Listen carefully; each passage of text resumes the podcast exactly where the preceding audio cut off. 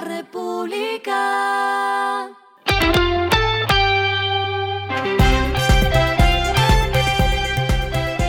Al final de la jornada, esto es lo que debes saber sobre el comportamiento de los negocios, las finanzas y la economía.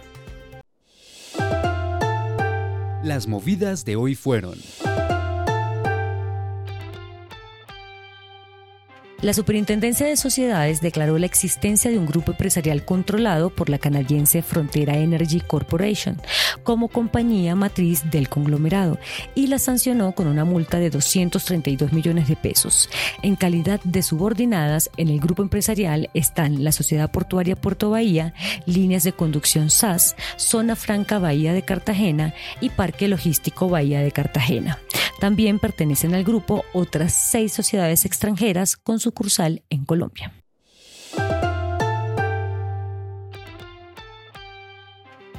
Wingo anunció vuelos adicionales a Barranquilla por la celebración del carnaval. La aerolínea sumará 10 vuelos desde Bogotá hacia el Atlántico con sillas disponibles que van desde los 157 mil pesos en adelante.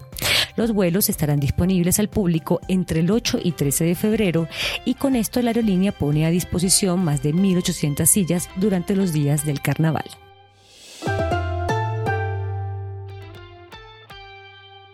La plataforma digital del mercado inmobiliario AVI reveló que en 2024 proyecta invertir más de 400 millones de dólares en México y Colombia para desarrollos tecnológicos y compra directa de vivienda.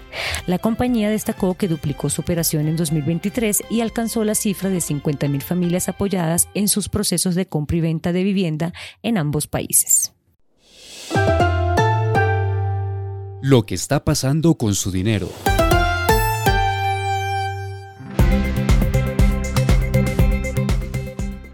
Gobierno publicó el decreto con el que el grupo empresarial antioqueño GEA y el grupo Gilinski podrán continuar con el acuerdo al que llegaron en Madrid. Con la nueva normatividad, los grupos involucrados realizarán el intercambio de acciones que tienen planteado junto con una oferta pública de adquisición que irá dirigida a los accionistas de Nutresa, a los que se les ofrecerá 12 dólares por acción. El Ministerio de Hacienda ya había advertido que la medida es necesaria para que se reconozcan las necesidades de los accionistas minoritarios que ante las circunstancias de concentración accionaria tendrán menor poder de negociación ante cualquier evento de intercambio de propiedad entre inversionistas mayoritarios.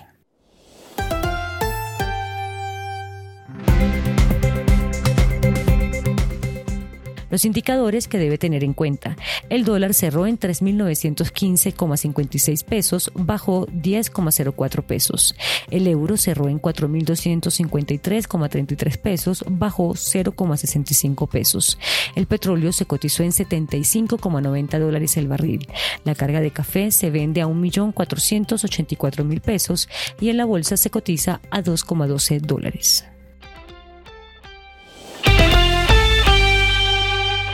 Lo clave en el día.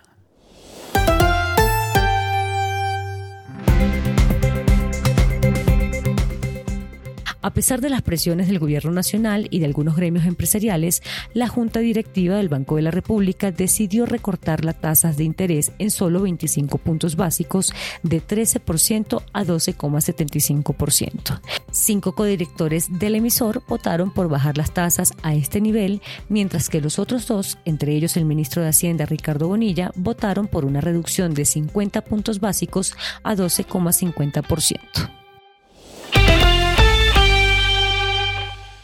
A esta hora en el mundo. También hablamos de tasas en Estados Unidos. Los funcionarios de la Reserva Federal, según lo que esperaba el mercado, mantuvieron estables las tasas de interés en su nivel más alto en 23 años, quedando entre 5,25% a 5,5%. En sus últimas cuatro reuniones, contando esta del 31 de enero, los funcionarios del Banco Central de la Unión Americana no hicieron cambios a su tasa de política. El presidente de la Fed, Jerome Powell, dijo que no cree que sea probable que el Banco Central recorte las tasas en marzo. Y el respiro económico tiene que ver con este dato. La República. Luego de unas fallidas negociaciones entre Universal Music y TikTok, los seguidores de importantes artistas en la plataforma de videos cortos se quedarían sin su música.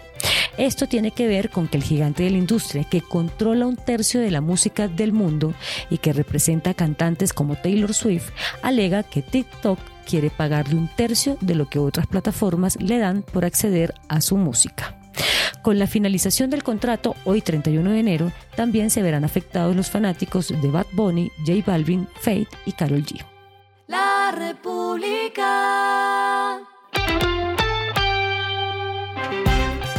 Y finalizamos con el editorial de mañana. En economía, el vaso debe verse medio lleno. En pocos días se sabrá cómo le fue la economía durante el primer mes del año.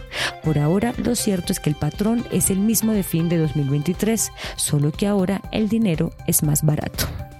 Esto fue Regresando a casa con Vanessa Pérez.